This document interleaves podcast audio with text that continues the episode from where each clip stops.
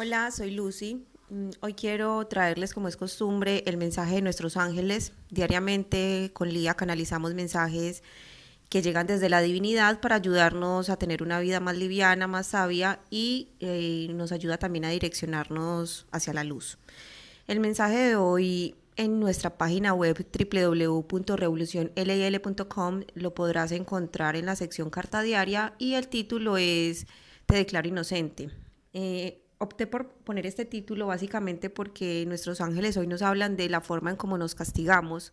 que somos tan jueces con nosotros mismos que ni siquiera nos damos el beneficio de la duda, sino que siempre nos declaramos culpables.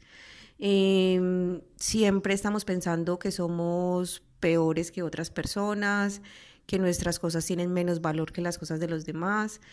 Y sin embargo es muy cómico porque podemos ver a alguien más en la misma situación de nosotros y quizás por esa persona sí tengamos compasión, o sea, si los veamos con entendimiento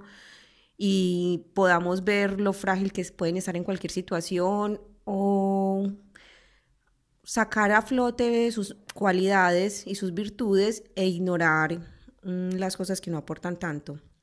Y eso está muy bien, pero la invitación de nuestros ángeles es a que hagamos lo mismo con nosotros y que dejemos de tratarnos mal, de sabotearnos todo lo que hacemos, como siempre de sentirnos un escalón abajo de los demás y sobre todo dejar esa necesidad de compararnos como con otra versión de nosotros, porque mm, básicamente no es tampoco compararnos con otras personas, que también está súper mal, pero muchas veces nos comparamos con otra versión de nosotros mismos, es decir, si yo fuera de tal forma, si yo hubiera terminado la carrera, si yo me hubiera casado, si yo hubiera dicho que sí, si yo hubiera viajado.